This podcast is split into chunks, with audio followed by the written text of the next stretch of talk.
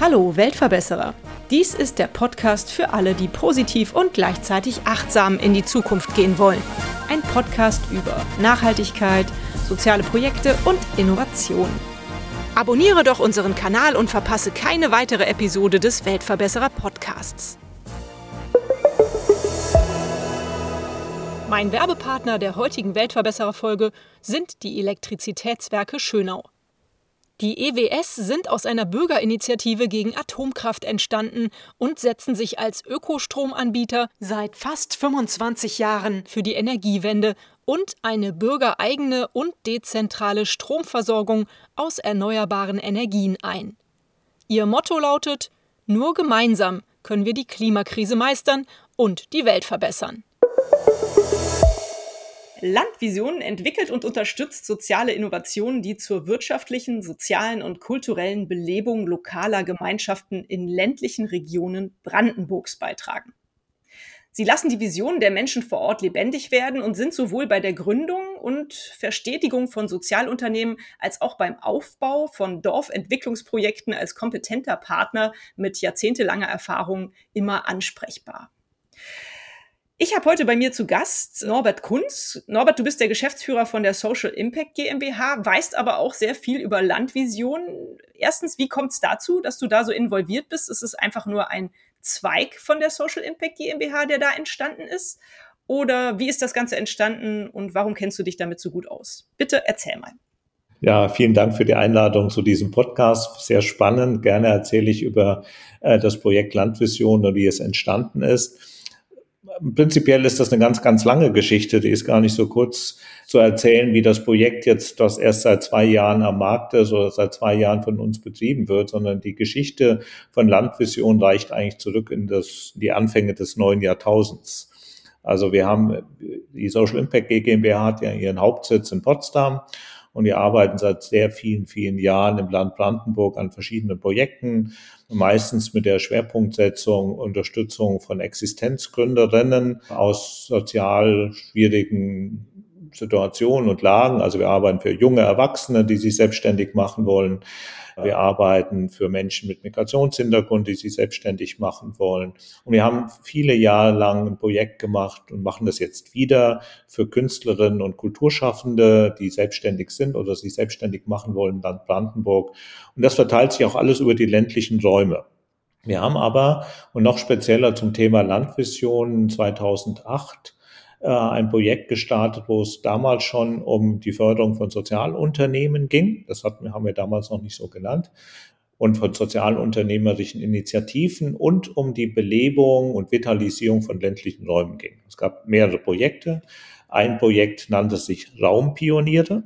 Das ist ja ein Begriff, der inzwischen auch in der ländlichen Entwicklung allenthalben benutzt wird, um deutlich zu machen, wer sind wirkliche Veränderer in ländlichen Räumen und die würden dann als Raumpioniere bezeichnet, also Leute, die den ländlichen Raum und die Perspektiven und Potenziale des ländlichen Raumes nutzen, um eigene Ideen zu realisieren, Projekte auf den Weg zu bringen, Unternehmen zu gründen oder zivilgesellschaftliche Strukturen zu schaffen. Dieses Projekt haben wir 2008 bis 2010 durchgeführt in verschiedenen ländlichen Regionen, also nicht nur in Brandenburg, sondern halt eben auch in Mecklenburg-Vorpommern und in Sachsen-Anhalt. Und das ist so die Grundlage für heute die Diskussion oder heute bezeichnet man solche Menschen ohnehin überall in Deutschland als Raumpioniere. Die wenigsten, die das benutzen, wissen, dass der Begriff eigentlich von uns geschützt ist. Aber wir wollen unser Recht daran nicht geltend machen, weil wir wollen ja äh, was entwickeln. Und das zweite Projekt, was ebenfalls deutschlandweit an Bedeutung gewonnen ist, haben wir ebenfalls in Brandenburg, das haben wir ganz konkret in Brandenburg gestartet, äh, das Projekt der Dorfkümmerer. Und bei Dorfkümmerer ging es ganz klar darum, wie kann man in dörflichen Gemeinschaften Prozesse entwickeln. Und die Grundidee damals war, wir müssen äh, die Ownership für Veränderungsprozesse, für Entwicklungsprozesse in die Dorfgemeinschaften hineinlegen. Also nicht top-down, dass irgendwelche Verwaltungen, sei es auf ministerialer Ebene oder auf der regionalen Ebene, darüber entscheiden, was in einem Dorf passiert, sondern dass wir gesagt wir brauchen einen Bottom-up-Prozess. Wir müssen die Menschen in den Dörfern müssen selbst sagen, was sie eigentlich wollen. Also was sie verändern wollen, was für sie wichtig ist und was von, für sie von Bedeutung ist. Um das zu initiieren, haben wir einen Dorfkümmererprozess auf den Weg gebracht, wo wir Menschen, engagierte Menschen aus den Dörfern qualifiziert haben und betreut haben, damit diese in die Lage versetzt werden, in ihren Dörfern solche Prozesse zu initiieren. Also unser Dorfkümmerer haben dann in den Dörfern, in denen sie zu Hause waren, Zukunftswerkstätten durchgeführt mit anderen Dorfbewohnern, mit Stakeholdern aus dem Dorf und diese, in dieser Gruppe, in diesen Zukunftswerkstätten wurde dann definiert, was für das Dorf wichtig ist. Und es wurden kleine Arbeitsgemeinschaften installiert, die dann an Veränderungsprozessen, Entwicklungsprozessen gearbeitet haben. Und der Dorfkümmerer, das war eine wichtige Funktion, hat das moderiert, er hat die, hat die Einladungen geschrieben, hat das protokolliert, hat das moderiert und er hat halt auch wichtige äh, Funktionen übernommen, wie beispielsweise Anträge zu stellen oder ins Landratsamt zu fahren und dort irgendwie Gespräche zu führen, etc. Wir als Social Impact sind faktisch gar nicht in Erscheinung getreten. Also, weil es irgendwie ging, hatten wir nur Kontakt zum Dorfkümmerer. Und das hatte halt eine ganz, ganz wichtige Funktion. Wir haben nämlich gesagt, die Ownership der Veränderung muss im Dorf bleiben. Sobald das so eine Beratungsfirma aus Potsdam oder Berlin einmarschiert, was wir ja auch sind, dann haben, hatten wir die Erfahrung aus der Vergangenheit gemacht, haben die Leute sich zurückgelehnt, haben gesagt, mal gucken, was die Potsdamer oder der Berliner dazu machen. Und die Leute sind nicht selbst ins Doing gekommen. Das heißt, die Ownership für Veränderungsprozesse lag damals bei uns. Und wenn wir aus dem Dorf rausgegangen sind, ist das, was wir aufgebaut haben, wieder in sich verfallen. Und deshalb haben wir, sind wir zum Ergebnis gekommen, wir müssen diesen Bottom-up-Ansatz wählen, wir müssen die Ownership in das Dorf bringen, wir müssen dort das Veränderungspotenzial entwickeln.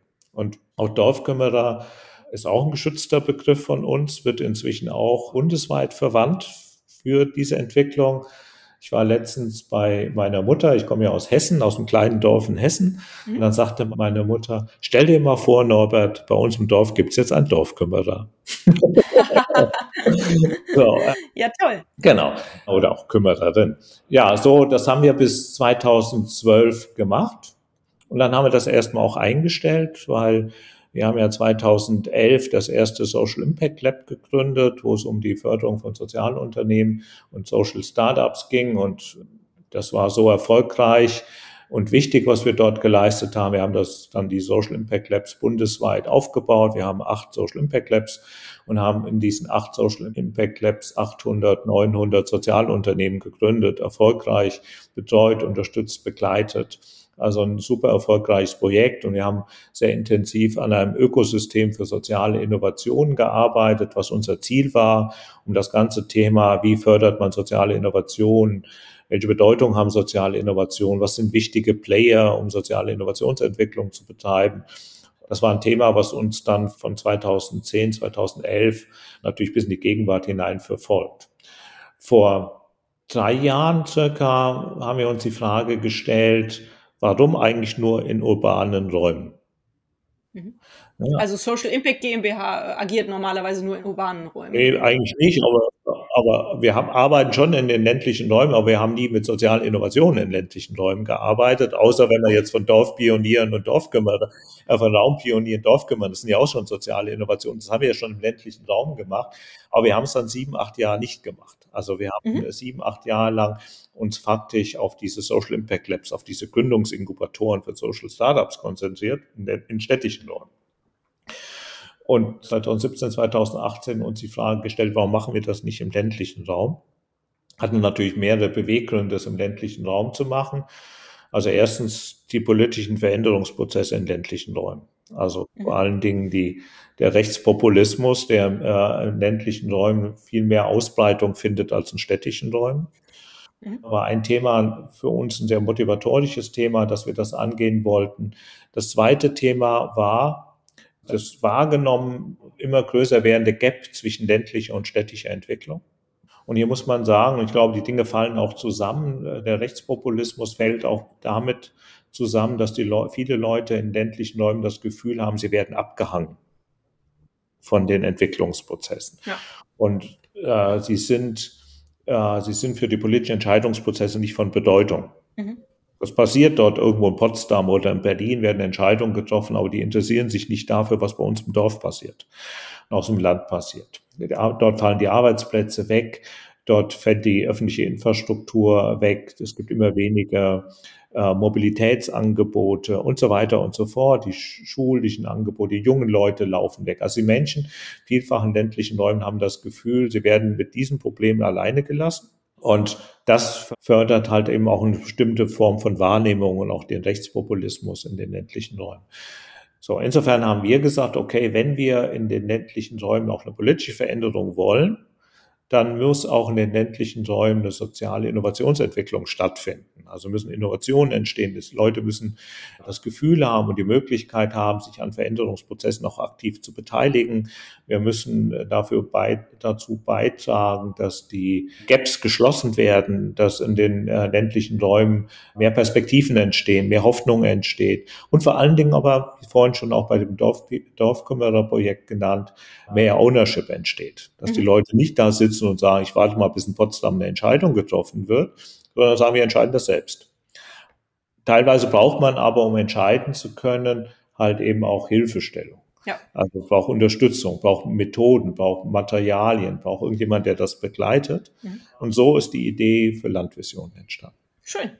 Ich denke mal, dass das auch dabei hilft, diese Landflucht zu minimieren oder einfach das Land wieder attraktiver zu machen für die, für die Bewohner, oder? Also, dass auch vielleicht mal wieder jemand aus der Stadt sich überlegt, er zieht halt ganz gerne raus nach Brandenburg, weil da mittlerweile Dinge entstanden sind, die das Ganze halt attraktiv machen.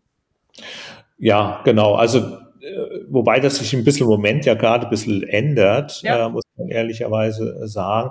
So seit, gerade durch die Pandemie hat sich das Interesse der städtischen von jungen städtischen Menschen wahnsinnig gesteigert, im ländlichen Raum zu leben. Okay. So, also im Moment eher eine Stadtflucht. Gut.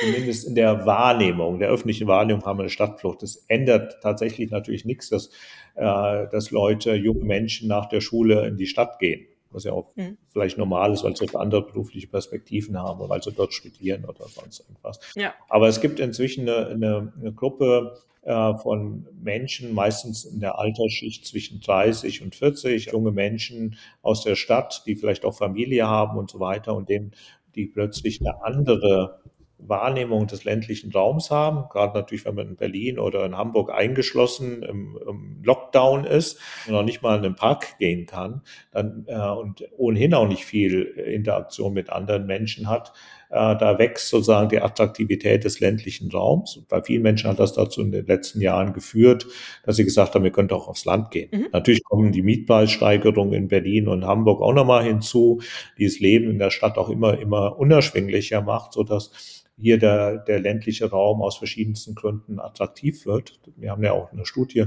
dazu gemacht, äh, die das bestätigt.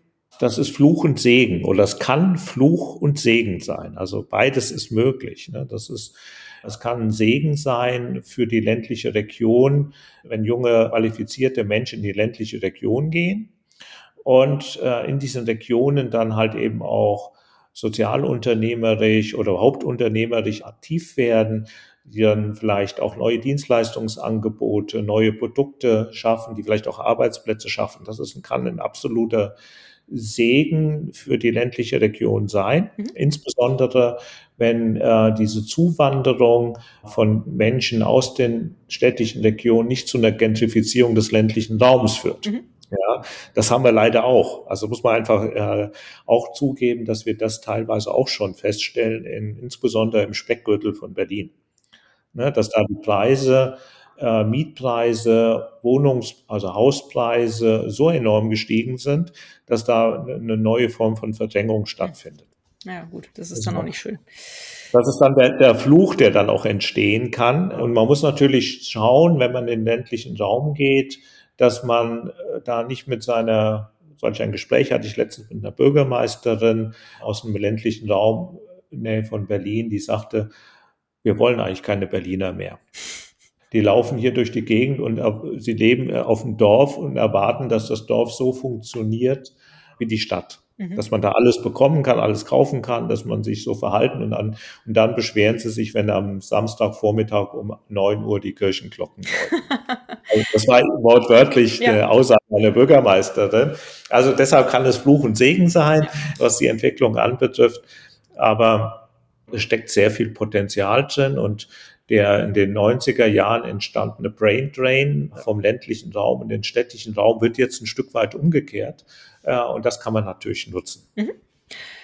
Wenn du eben von äh, dem Veränderungspotenzial im ländlichen Gebiet gesprochen hast, was für ein Veränderungspotenzial schlummert denn da und was wird da von äh, Landvisionen gefördert? Ich fange mal an, was, was wir fördern. Das sind verschiedene Dinge. Zum einen, also wie auch in den städtischen Räumen, Social Startups im ländlichen Raum. Also Leute, die müssen, sollen auch aus Brandenburg kommen. Sie müssen auch in Brandenburg leben wollen. Also man, wir nehmen auch mal einen Berliner auf und der muss dann explizit erklären, dass er halt eben die Absicht hat, äh, im ländlichen Raum zu leben. Und er muss eine, eine sozial innovative Geschäftsidee haben. Dann kann er bei uns in den äh, Gründungsinkubator gehen, wird von uns dann über sechs Monate intensiv bei der Entwicklung seines Geschäftsmodells unterstützt. Und bei dieser Unterstützung legen wir natürlich auch sehr viel Wert darauf, was ich vorhin schon mal gesagt habe, ihn zu sensibilisieren, auch für das Leben auf dem Land. Was bedeutet das eigentlich, auf dem Land zu leben? Und wie muss man halt eben auch, wie sollte man halt eben auch interagieren mit Menschen im ländlichen Raum? Mhm. Ja, also wie, dass man auch die da nicht eine Distanz aufbaut oder als arroganter Städter daherkommt, so wie ich das vorhin bei dem Beispiel mit der Bürgermeisterin gemacht habe. Dann fördern wir, unterstützen wir schon bestehende Sozialunternehmen.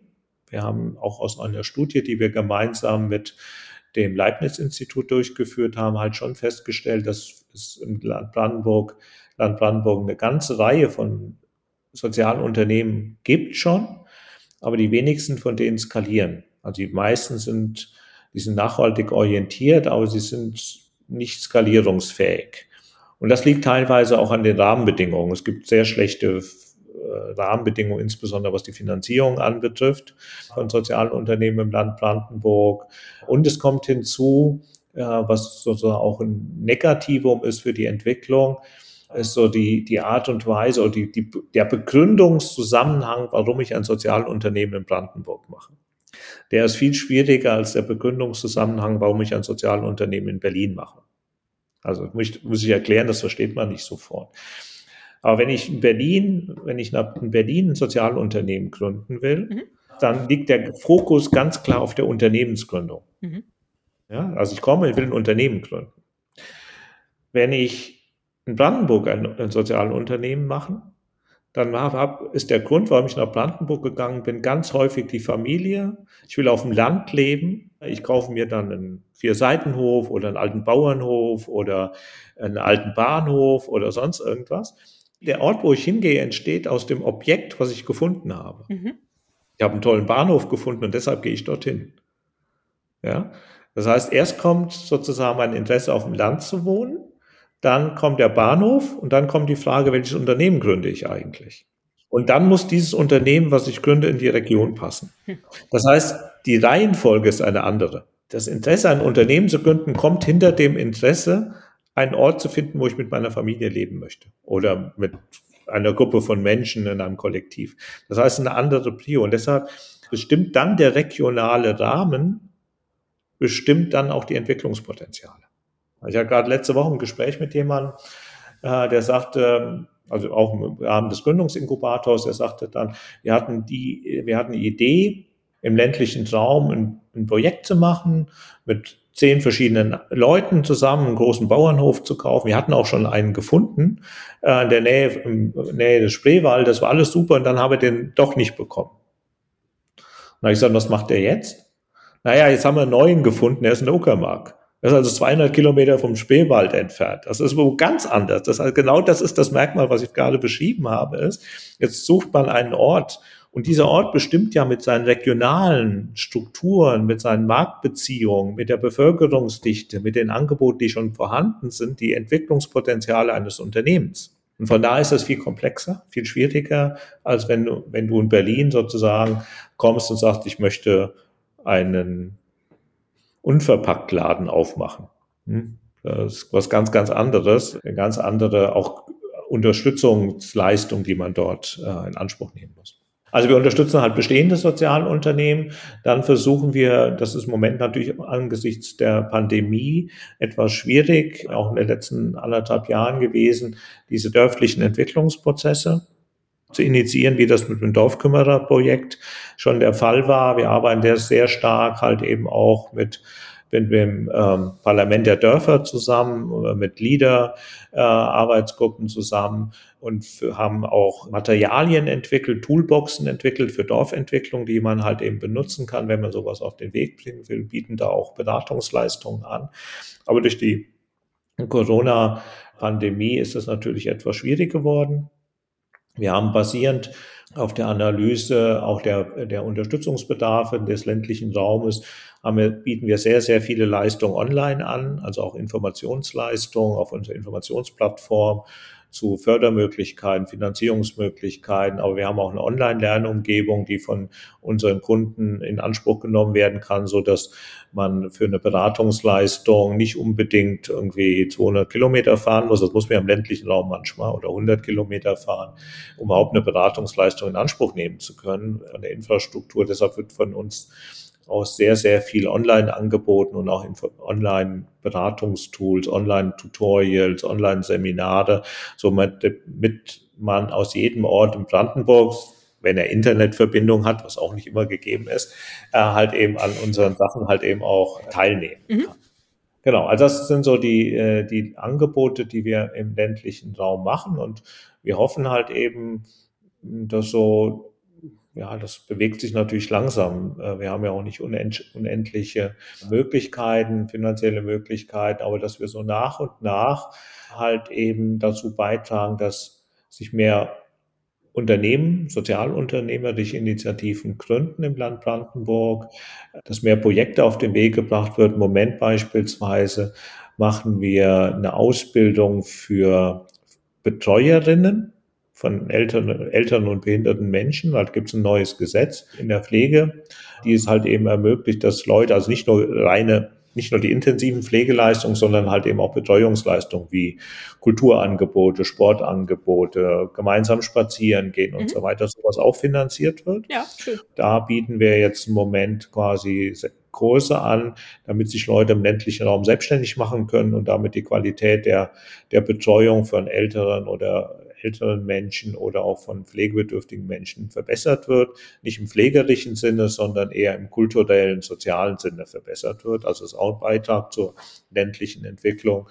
Wir schauen uns Projekte an, die es äh, anderweitig in Deutschland gibt und gucken, inwiefern können diese Projekte oder sogar auch in Österreich, äh, wie, inwieweit können diese Projekte auch in, äh, in Brandenburg installiert werden. Wir haben jetzt mehrere Projekte, wo wir auch im Gesprächen sind, schon mit den Ministerien ob man die in Brandenburg ansiedeln könnte. Also so versuchen wir halt eben einfach durch unsere Initiativen die Angebotsdichte und die Angebotsbreite im ländlichen Raum zu erhöhen. Mhm. Schön, hört sich toll an. Jetzt haben sich mir natürlich äh, aus dem, was du erzählt hast, ganz viele Fragen ergeben, die ich gerne stellen würde. Einmal, kannst du Zahlen benennen, wie viele Dorfkümmerer ihr schon eingesetzt habt. Ich meine, ihr habt das ja dann eine ganze Weile betrieben, dieses äh, Projekt, und, und macht es jetzt auch wieder im Rahmen der Landvision? Gut, also damals hatten wir, wir haben zwei Durchläufe gemacht und haben insgesamt irgendwie 20 Dorfkümmerer ausgebildet und qualifiziert, die halt eben auch in verschiedenen Dörfern halt eben aktiv waren also in 20 verschiedenen Dörfern aktiv waren. Das ist super gut angekommen. Das war ja dann auch eine Empfehlung des Bundesministeriums für Landwirtschaft, äh, solche Projekte zu übernehmen. Und jetzt haben wir das ein bisschen anders gemacht, dass wir, wie gesagt, mit dem Parlament der Dörfer zusammenarbeiten, mit anderen Gruppen zusammenarbeiten und noch nicht direkt Dorfkümmerer ausbilden. Das ist bei uns auf der Agenda. Aber wie gesagt, das ist natürlich schwierig in der Zeit, wo man sich nicht treffen darf. Mhm. Und das war ja, wir hatten ja letztes Jahr bis im Sommer hinein Lockdown, da kannst du keine Dorfkümmerer ausbilden. Und dann hatten wir vier Monate, wo es wieder ging, aber es waren die Sommermonate und dann war wieder Lockdown.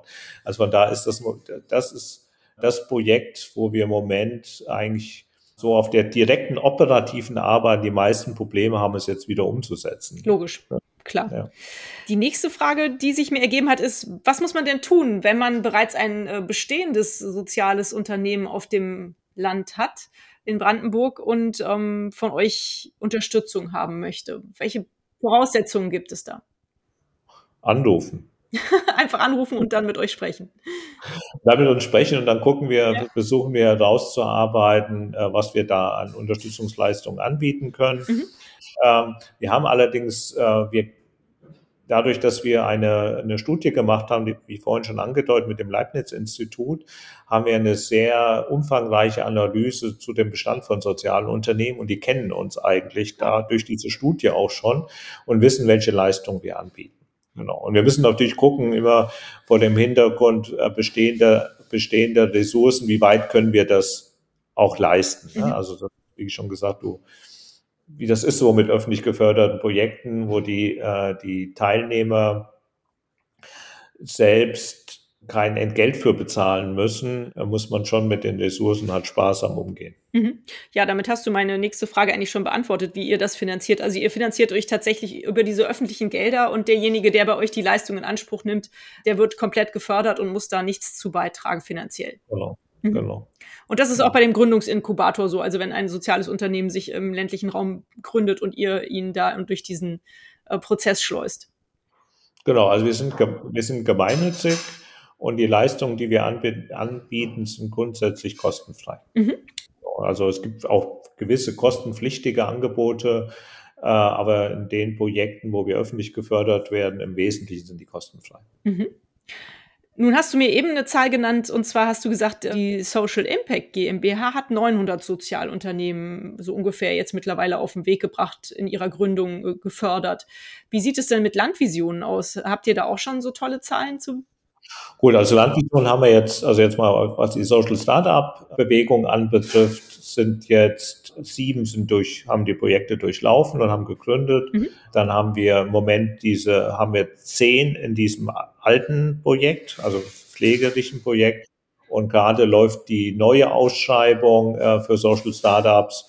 Und dort präferieren wir auch ausschreibungstechnisch, präferieren wir Projekte, die explizit von sich aus sagen, dass sie dörfliche Entwicklung leisten wollen. Mhm. Super. Die präferieren wir, andere können sich auch bewerben, aber wir haben eine gewisse Präferenz. Schön.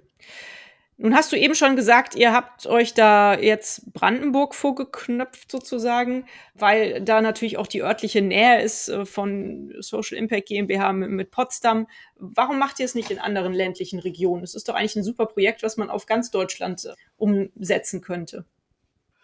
Ja, klar. Also wir überlegen auch, ob wir das in anderen Ländern noch, äh, Bundesländern noch machen wollen. Mhm.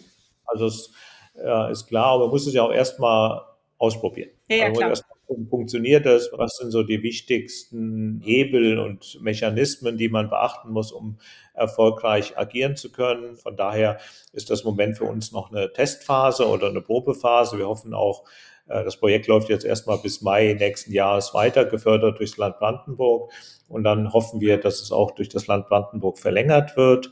Und wir sind aber in Gesprächen auch mit anderen Ministerien, also beispielsweise mit Sachsen im Gespräch, ob wir das halt eben auch dann in andere Bundesländer äh, transformieren können. Ja. Mhm. Und wie ist da das Feedback? Naja, ich habe also äh, ich hatte aus aus äh, Sachsen habe ich irgendwann vor vier fünf Wochen die Mitteilung bekommen, dass sie sehr daran interessiert sind mhm. und sich melden. Ah, naja, immerhin. ja, aber das dauert noch. Man muss äh, sehen, das ist jetzt nicht verwunderlich, dass sie sich jetzt noch nicht gemeldet haben. Solche Projekte wie auch unser Projekt mhm. wird aus dem Europäischen Sozialfonds finanziert. Okay. Die meisten Projekte, die auf Landesebene, auf Landesebenen umgesetzt werden, werden zum größten Teil kofinanziert durch europäische Mittel, mhm. also sogenannte ESF-Mittel. Und beim ESF ist es so, dass alle acht Jahre die Projekte neu aufgelegt werden. Es gibt alle acht Jahre einen neuen Förderprogramm, mhm. Zeitschiene, Zeitrahmen. Dieses neue Förderprogramm fängt, fängt nächstes Jahr an. Okay. Das heißt, jetzt laufen alle Projekte aus und im nächsten Jahr fangen alle, alle neu Projekte neu an. Und dafür gibt es dann neue Richtlinien, neue Ausschreibungen und so weiter und so fort. Also es ist vollkommen logisch, zu sagen, dass man dieses Jahr in Sachsen kein Projekt anfangen kann, weil das muss in die ESF-Logik 2022 fallen. Mhm. Also da sind wir gute Hoffnung, dass sie sich tatsächlich bei uns melden, wenn nächstes Jahr mit neuen Richtlinien halt eben die neue ESF-Periode gestartet mhm. wird. Das ist dann also nächstes Jahr wieder ein Umbruch, aber das ist nichts, wovor ihr euch fürchten müsstet, dass da jetzt irgendwelche Sachen gekürzt werden oder es ist einfach nur eine Neuauflage. Nicht unbedingt eine neue Auflage, es gibt dann neue Richtlinien. Mhm. Also das muss man sehen. Das ist ja die neue ESF-Periode ist sehr spannend, finde ich, weil also ein Thema, was in der neuen ESF-Periode äh, wesentlich ist, ist halt eben, dass es äh, halt eben soziale Innovationen eine wichtige Rolle spielen äh, und damit natürlich auch neue Perspektiven und Mög Möglichkeiten gibt, die es bisher vielleicht nicht gab. Und mhm. wir, wir befürchten jetzt nicht, dass viele Sachen von uns wegfallen. Aber es wird quasi neue Projekte geben, neue Programme geben, auf die wir uns bewerben müssen. Mhm, klar, verstehe. Gibt es äh, so eine Art Vision oder Leitbild, die ihr mit den Landvisionen verfolgt? Also äh, wir haben ja natürlich ein, ein, generelles Leitbild von der Social Impact. Da unterscheidet sich das Leitbild natürlich von Landvisionen nicht wesentlich mhm. davon.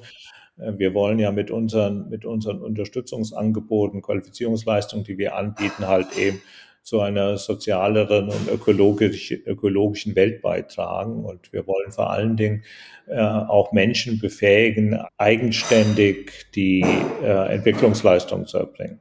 Ja, cool. Äh, ich weiß, dass ihr beim Social Impact, äh, da fokussiert ihr euch ja auf sieben Themenfelder. Ne? Habt ihr diese Fokussierung auch bei den Landvisionen? Ja, die ergänzen sich ja wechselseitig. Mhm. Das haben wir halt eben auch. Ne? Also wenn man das sich anguckt, es geht um die Förderung von sozialen Innovationen, es geht aber auch um die Qualifizierung und Verbesserung von, beispielsweise haben wir im Bereich Sozialwirtschaft, da arbeiten wir sehr intensiv mit der Wohlfahrt zusammen, äh, mit Wohlfahrtsträgern zusammen und versuchen dort die die Innovationsfähigkeit von Wohlfahrtseinrichtungen zu verbessern. Und das hängt ganz häufig aber auch zusammen mit sozialen Innovationen. Also, wir, dass wir Social Startups und Wohlfahrtsverbände, Wohlfahrtsverbände zusammenkriegen und zusammenarbeiten lassen, damit äh, halt eben auf beiden Seiten eine Win-Win-Situation entsteht. Dann mhm. haben wir den Bereich Bildung, auch Bildung ist ja eine soziale Innovation, indem wir arbeiten, indem wir mit Schulen zusammenarbeiten, junge Menschen ermutigen und unterstützen dabei eigene Visionen, eigene soziale Ideen zu entwickeln, ist halt auch ein Thema, was wir auch im Bereich von Landvision haben. Wir haben auch schon mit Schulen in Brandenburg zusammengearbeitet, mit etlichen Schulen, aus, aus dem Land Brandenburg zusammengearbeitet und mit, mit den Schülern dieser Schulen sozusagen das Projekt Baut eure Zukunft, das ist unser wichtigstes äh, Projekt im Bereich Bildung, halt eben, wo die Schüler dann eigene Problemlösungen erarbeiten. Wie kann man mit Themen wie Armut umgehen? Wie kann man mit Mobbing umgehen? Wie geht man mit dem Thema äh, Umwelt, äh, Klimaschutz um? Also solche Sachen machen wir im Bereich Bildung.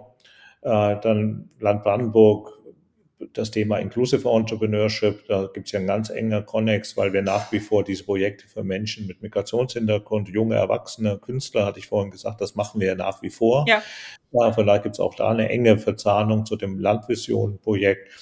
Ja, und wir machen auch internationale Projekte. Mhm. Äh, in Brandenburg. Das sind auch sehr stark, sind die Projekte miteinander vernetzt, äh, wie ich gerade das dargestellt haben, mit etwas unterschiedlichem Fokus, aber mit einer sehr starken Vernetzung untereinander. Mhm, schön. Ja, ist ja praktisch, dann habt ihr ja auch ja, das befruchtet sich ja irgendwie gegenseitig. Ja. Wenn ich dich jetzt frage nach einer besonders schönen Erinnerung oder besonders verrückten Geschichte, die du mit Landvisionen verbindest, kannst du mir da was erzählen? Also außer jetzt die Bürgermeisterin, die ich ja schon sehr cool fand, aber das jetzt eher zu euren Projekten, meine ich. Also es gibt verrückte Projekte, die wir haben, was weiß ich, äh, jetzt in Landvision, die Errichtung eines Autokinos irgendwo im ländlichen Raum, wirklich JWD. Also quasi, es liegt fast an der Grenze zu Mecklenburg-Vorpommern, äh, was ein sehr spannendes und sehr schönes, schönes Projekt ist, dass da in diesen ländlichen Räumen halt eben auch kulturelle Angebote offeriert werden. Und das Autokino steht ja dann so nur fast metaphorisch, weil da treffen sich die Leute, man hat Austausch miteinander und so weiter. Das ist ein, ist ein sehr, sehr schönes, schönes Projekt, was wir dort haben. Äh, als wir das alte Dorfkümmerer-Projekt ist es uns gelungen, quasi den, äh, den Buchenwald in Altkünkelsdorf ist UNESCO-Kulturerbe geworden. Mhm. Also solche Sachen sind uns dann schon gelungen. Toll. Das ganze Ort hat sich wahnsinnig, hat sich wahnsinnig entwickelt. Also das sind schon spannende Geschichten, die dann in den äh, dörflichen Strukturen passieren. Mhm. Ja. Ich habe das Gefühl, du bist da auch ein bisschen stolz drauf. Am meisten bin ich immer stolz drauf, wenn es gelingt, Leute, denen man vorher nicht zugetraut hätte, dass sie solche Entwicklungsprozesse selbstständig vorantreiben, dass die das schaffen. Mhm. Ich glaube, das macht einfach Mut. Das sind super gute Vorbilder. Das ist was anderes, wenn, als wenn du jemanden im Dorf, der Jahr, jahrzehntelang im Dorf gelebt hat, vielleicht auch gar nicht irgendwie eine akademische Ausbildung hat, dass der, wenn der empowered wird, um eigenständig in eigener Verantwortung solche Projekte auf den Weg zu bringen, als wenn du ein ein Akademiker in Berlin hilfst dabei, sich selbstständig zu machen. Also es ist beides wichtig. Mhm. Äh, will das eine auch nicht weniger wertschätzen, aber es macht halt wahnsinnig Spaß zu sehen, wenn sich Leute entwickeln mhm. und ein Großartiges vollbringen können. Mhm. Du hast ja eben schon mal so ein bisschen angemerkt, dass es manchmal auch Konfliktpotenzial gibt, wenn zum Beispiel Leute aus der Stadt aufs Land ziehen und dann dort vielleicht dann auch versuchen, da ihr, ihr Ding äh, durchzuziehen, ihr Projekt äh, aufzubauen. Auch wenn das dann eventuell einen sozialen, innovativen Hintergrund hat, äh, kann es natürlich da schon mal Schwierigkeiten geben mit der Urbevölkerung, sage ich jetzt mal so. Ich muss jetzt gerade an, an Juli C. denken, unter Leuten. Äh, das ist nicht, glaube ich, nicht immer ganz einfach, so zwischen alten und neuen Dorfbewohnern, ja, die Connections irgendwie zu kriegen. Was habt ihr da für Tipps? Du hast das eben auch schon mal gesagt, dass ihr da auch vermittelt. Ein ganz simpler Tipp, äh, Tipp wäre, man geht in die Feuerwehr. okay. ja, also, oder ein Sportverein ja. oder so. Also, man wird Teil der Dorfgemeinschaft. Mhm. Und das Einfachste ist tatsächlich, sich da dem, äh, dem Vereinsleben des Dorfes anzuschließen. Mhm. So. Und dann bekommt man Zugänge, bekommt Akzeptanz. Die Leute merken, okay, der ist jetzt äh, nicht hier zu Besuch, sondern und ist auch nicht einfach jemand, der aus der Stadt aufs Dorf geht, um ein gemütliches Leben zu haben, sondern der will hier partizipieren. Von daher wäre das der einfachste ja. Punkt. Schwierig wird es immer dann, wenn, äh, wenn sich Leute dann entscheiden, irgendwie zu zehnt irgendwo hinzugehen und dann in, mit nur unter sich bleiben. Mhm. Also was so, dann wird es schwierig, weil dann bleibt das eine Insel. Also ich kann mich erinnern, äh, als ich das Projekt Raumpioniere in Schleswig, in, in ähm, Stettiner Haft gemacht habe, da war ich in, äh, mein erster Antrittsbesuch war in Anklam im Landratsamt mhm. und habe dann gefragt, was sie denn für Projekte kennen, die quasi, wo sie meinen, dass die halt eben in dieses Raumpionierkonzept hineinpassen würde. Und dann haben die gesagt, ja, gibt's dieses und jenes Projekt. Und auf ein Projekt muss ich Ihnen schon sagen, da gehen Sie am besten gar nicht hin, weil das ist eine Sekte. Und das war eine, eine Kommune, die wohnt in Lausanne am Stettiner Haff. Und das war natürlich das Projekt, wo ich als erstes hingefahren bin, weil das hat mich dann am meisten interessiert. Das war weit ab davon, eine Sekte zu sein. Die hatten sogar den, äh, den deutschen Bürgerschaftspreis von äh, Schröder überreicht bekommen. Mhm. So, aber die hatten ein Problem, dass sie sich mit den Großgrundbesitzern in Mecklenburg-Vorpommern angelegt haben. Oh. Ja, das ist ja immer noch Junkerland, so ein Stück weit. Äh, da habe ich mit den Großgrundbesitzern angelegt, weil die Großgrundbesitzer düngen mit, immer noch mit, mit Pestiziden oder anderen Giftstoffen ihre Felder und das machen die aus dem Flugzeug heraus. Und da werden die, die stoppen nicht, wenn sie über ein Biofeld fliegen. Ja. Ja, so. Und dann haben die sich, hatten die halt einen großen Zwist miteinander, zumal die auch dann, die haben, die, die haben die Sachen dann ins Labor gebracht und dann hat sich herausgestellt, dass da viel zu viel Giftstoffe drin waren, dass also die Grenzwerte weit überschritten wurden und dass das gesundheitsschädlich war. Da gab es eine riesige Auseinandersetzung. Die waren aber top erfolgreich. Die haben dort, die haben auch eine Zeitschrift rausgegeben, die kennst du vielleicht auch, Oja, für Sozialunternehmen. Sag mir noch nichts. Nee. Ja, die haben da ein großes, auch eine Ausbildungsstätte für Musik aufgebaut, ein Klanghaus, gemeinsam mit der Universität Hamburg. Die Toll. haben an der, an, am Stettiner Haff haben die so ein großes Segelboot liegen, wo sie halt eben auch Seminare und Workshops machen und so weiter. Aber es ist halt eine Kommune, ne? So. Also von daher eine Sekte.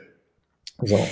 Was aber ganz spannend aus dieser Kommune dann, die waren dann bei uns auch Raumpionier, äh, wir haben die auch unterstützt, was dann die haben null Fördermöglichkeiten durchs Land, keine öffentlichen Fördermöglichkeiten bekommen, weil aus der Landesperspektive sie ja quasi eine Sekte war. Und keiner mit denen wollte. Aber was passiert in einem Junkerland? Wenn jemand der größte Arbeitgeber ist, wird er Bürgermeister. Stimmt. Und dann war irgendwann, stellte, war der, der der Leiter aus, aus Lausanne dann auch Bürgermeister. Ah, ja gut. Die Sekte hat sich durchgesetzt. Hat sich durchgesetzt. Also es gibt ganz spannende, solche spannenden Geschichten, genau. Toll. Ja. Schön. Norbert, für mich hört sich das so an, als ob du einen richtigen Traumjob hast. Macht dich äh, deine Aufgabe glücklich mit Landvision jetzt äh, in erster Linie für dieses Interview, aber allgemein auch als Geschäftsführer von der Social Impact GmbH? Ja, ist eigentlich das, was ich immer machen wollte. Ja, also ich hätte mhm. nie gedacht, dass, dass es mir gelingt, auch in dieser Breite und dieser Größe sozusagen und mit so vielen tollen Projekten einen positiven Einfluss auf die Gesellschaft zu nehmen und mit einem super guten Team zusammenzuarbeiten. Das ist so ein, ein kleines Träumchen, was man schon haben kann, ja. Mhm. Für mich bist du einer der Menschen, die die Welt verbessern. Fühlst du dich auch als Weltverbesserer?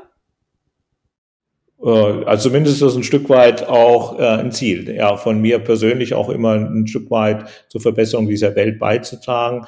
Und äh, ja, also würde ich heute auch sagen, es hat lange gedauert, bis ich das auch für mich angenommen habe, zu sagen, ja. bin ich, glaube, wichtigste äh, war meine Auszeichnung als Ashoka Fellow 2007. Das hat irgendwie ein, wesentlich dazu beigetragen, auch so mein, meine Selbsteinschätzung zu verbessern.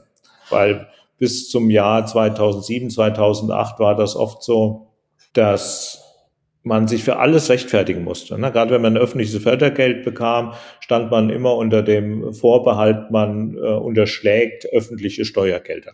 Mhm. Es wurde geprüft ohne Ende und man hat immer so das Gefühl, hey, äh, was, ihr, was ihr da tut, ist eigentlich nichts Gutes, sondern ihr gebt nur öffentliches Geld aus. So und äh, mit der Ashoka-Prämierung wurde zum ersten Mal so richtig ein, ein offizielles Lob ausgesprochen. Ja, so eine Schön. positive Resonanz einfach zu sagen, das, was, was man getan hat, dass das halt eben doch eine hohe soziale Wirksamkeit hat. Toll. Na, das freut mich, dass das dann auch bei euch angekommen ist oder bei dir auch im Herzen und in der Seele angekommen ist. Jetzt wollte ich noch ein paar Fragen stellen, die so ein bisschen abgehen von eurem Projekt, aber ich hoffe, du hast mir da auch ein paar Antworten für mich. Einmal, wenn jetzt jemand kommen würde und sagen würde, nenn mir drei Sachen, die die Welt zu einer besseren Welt machen. Was für drei Dinge würdest du benennen? Ich glaube, das Aller, Allerwichtigste ist, äh, die Narrative der Marktwirtschaft in Frage zu stellen. Mhm. Das zweite, der, äh, der zweite wesentliche, der wesentliche Punkt ist halt eben, äh, sein eigenes Konsumverhalten und seinen eigenen Beitrag an dem, wie die Welt und warum die Welt solche großen Probleme hat, zu hinterfragen. Also sich selbst auch in Frage zu stellen. Ich glaube, es wären schon die zwei Sachen. Der dritte fällt mir gar nicht ein. Alles klar, passt ja auch hervorragend. Andere mitzunehmen bei der Veränderung wäre vielleicht der dritte Punkt. Mhm.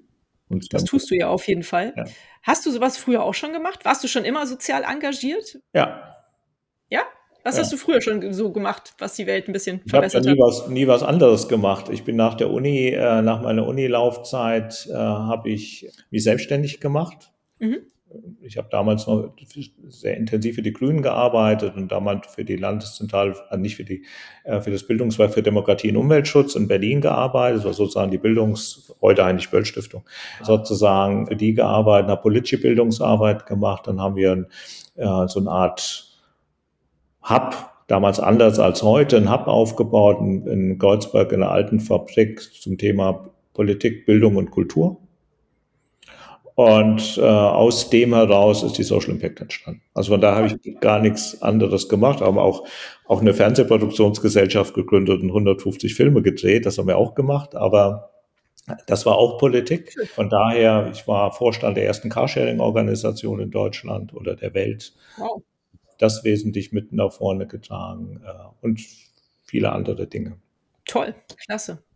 Wie kommt denn Nachhaltigkeit äh, bei dir persönlich in deinem Alltag vor? Ja, also ich bin ja schon ein bisschen älter und muss auch viel, viel lernen, auch in meinem eigenen Konsumverhalten, was beispielsweise, also was das Konsumverhalten selbst anbetrifft, was man die Frage ist, was braucht man eigentlich wirklich für sein Leben, um glücklich zu sein? Wie reist man oder reist man halt eben nicht? Wie isst man oder was isst man nicht? Das sind alles Dinge, die ich auch in den letzten zehn Jahren gelernt habe, also mehr gelernt habe als vorher, dass man ja. sich da selbst hinterfragen muss. Ich bin in, äh, in keiner dieser Bereiche absolut radikal. Also, äh, also ich bin kein Veganer, ist auch nicht so, dass ich nie fliege. So, aber ich hab, reduziere den Fleischgenuss auf ein Minimum. Ich Fliegen, auch bei uns in der Betriebsordnung, niemals in Deutschland und möglichst, also darf auch niemand in Deutschland fliegen äh, von unseren Mitarbeitern, es wird nicht bezahlt. Und eigentlich gilt grundsätzlich gilt überall, wo man mit dem Zug hinfahren kann äh, und es zumutbar ist, auch mit dem Zug hinzufahren. Das gilt für mich persönlich auch. Ich fahre auch meistens Zug, mein Auto steht meistens in der Gegend rum. Äh, Langstreckenflüge bestenfalls einmal im Jahr. Also es ist eine Veränderung auch in meinem eigenen Konsumverhalten, um halt äh, da auch einen Beitrag zu leisten. Manchmal würde ich mir wünschen, noch radikaler mit mir selbst zu sein. Äh, aber andererseits würde mir das vielleicht auch äh, zu viel Kraft nehmen. Also ja. ideologische Kraft sozusagen. Ja, ja, da sollte man, glaube ich, auch nicht zu streng mit sich selbst sein. Und die Lebensfreude gehört ja irgendwie auch noch dazu. Und die sollte man sich damit auch nicht nehmen. Wenn du jetzt mal so ein bisschen drüber nachdenkst, du hast ja dann, finde ich, einen sehr reflektierten Blick auch auf die Gesellschaft und, und auf, auf dich, auf die Gesellschaft an sich. Hast du da schon eine gesellschaftliche Veränderung wahrgenommen, die jetzt durch den Klimawandel und auch die Auswirkungen, die der Klimawandel so mit sich bringt, äh, passiert? Also siehst du das schon? Ja, ja, also ich glaube, man kann ganz viele Dinge halt eben sehen. Das merkt man im Alltag. Also ich wohne in Leipzig äh, und wenn ich jetzt hier rausgehe in meine, in die Kneipenstraße, die um die Ecke ist, das sind schon 70 Prozent aller Restaurants vegan. Oh. Oder bieten zumindest vegan an. Die meisten sind sogar schon komplett vegan.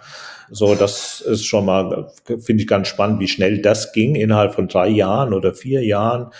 So, oder das, das ist schon ein deutliches Zeichen. Ich glaube auch, oder ein zweiter Aspekt ist natürlich der Blick auf einen gesellschaftlichen Diskurs, den wir haben, halt eben das Thema Klimawandel doch immer mehr an Bedeutung gewinnt. Vielleicht immer noch in einer Bubble, aber die immer größer wird und immer relevanter wird. Und selbst wenn ich so in meinem familiären Umfeld schaue, was weiß ich, meine Mutter, die 80 ist oder so, die alle anfangen, sich darüber jetzt tatsächlich intensiv Gedanken zu machen und auch sehen, woher das alles kommt. Ja, und zuletzt, äh, wir sehen Fridays for Future und wir sehen halt eben gerade bei vielen jungen Leuten eine Aufbruchsstimmung, die, was ja vollkommen richtig ist. Manchmal denke ich mir, wünsche ich mir viel mehr davon, weil ich denke, wie kann man, äh, wir riskieren die Zukunft der jungen Menschen mit unserem Konsum- und Wirtschaftsverhalten eigentlich müssen die alle auf die Straße gehen und sich weigern. Also das passiert auch. Wir haben halt eben, wir haben inzwischen eine Ampelkoalition, wir haben eine relativ große grüne Partei, wir haben ein Programm, wo man sich natürlich immer mehr wünschen mhm. könnte und würde. Aber ich glaube, es ist ein großer Aufbruch gemacht worden. Ich fand es auch beeindruckend, sage ich mal, dass Frau Merkel gesagt hat, sie hat das falsch gemacht. Mhm. Also Blick zurück halt zu sagen, dass sie dem Thema Umwelt zu wenig Bedeutung beigemessen hat. Diese Selbsteinsicht, die ist äh, in gewisser Hinsicht vielleicht auch ein Zeichen für die neue Regierung zu sagen, ihr müsst mehr tun, mhm. viel mehr tun. Ich glaube, diesen Wandel in der Gesellschaft, den sieht man. Was ich nur auch denke, ist, wir werden den Klimawandel nicht hinbekommen, wenn wir den nicht sozial begleiten. Mhm. Also Klimapolitik und Sozialpolitik muss zusammenkommen, weil auch die, das Auseinanderklappen der Welt, der Weltbilder in diejenigen, die ökologisch orientiert sind und diejenigen, die rechtspopulistisch sind, macht sich daran ja auch fest. Und wir werden, wir werden das nicht verändern können, wenn wir nicht halt eben auch bestimmte soziale Maßnahmen ergreifen, weil wir haben immerhin eine Armuts Gefährdung von 20 Prozent in unserer Gesellschaft. Also circa 20 Prozent aller Menschen sind armutsgefährdet oder sind arm. Ja, die können an bestimmten Dingen nicht teilnehmen. Ja, und die können halt eben auch ihre Ernährung möglicherweise nicht umstellen, solange Fleisch billiger als Gemüse ist.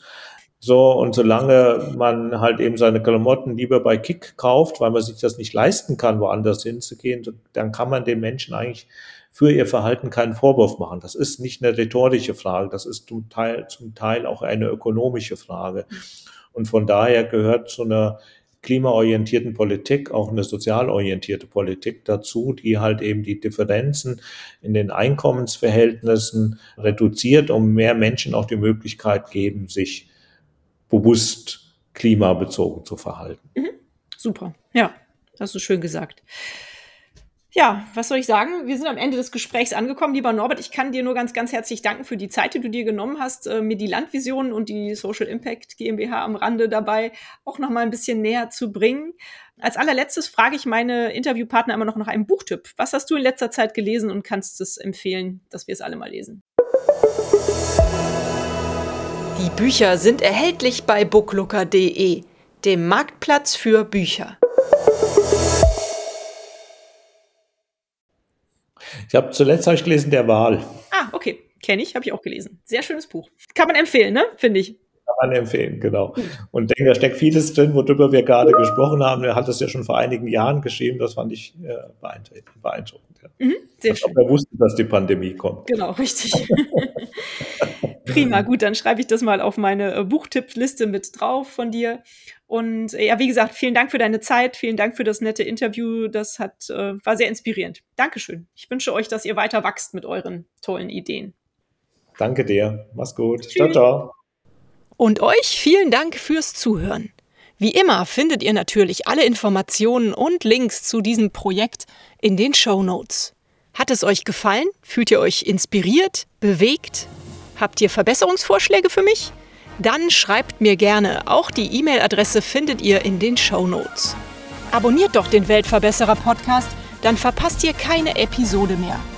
Teilt, liked und kommentiert diese Folge des Weltverbesserer Podcasts. Ich würde mich sehr freuen.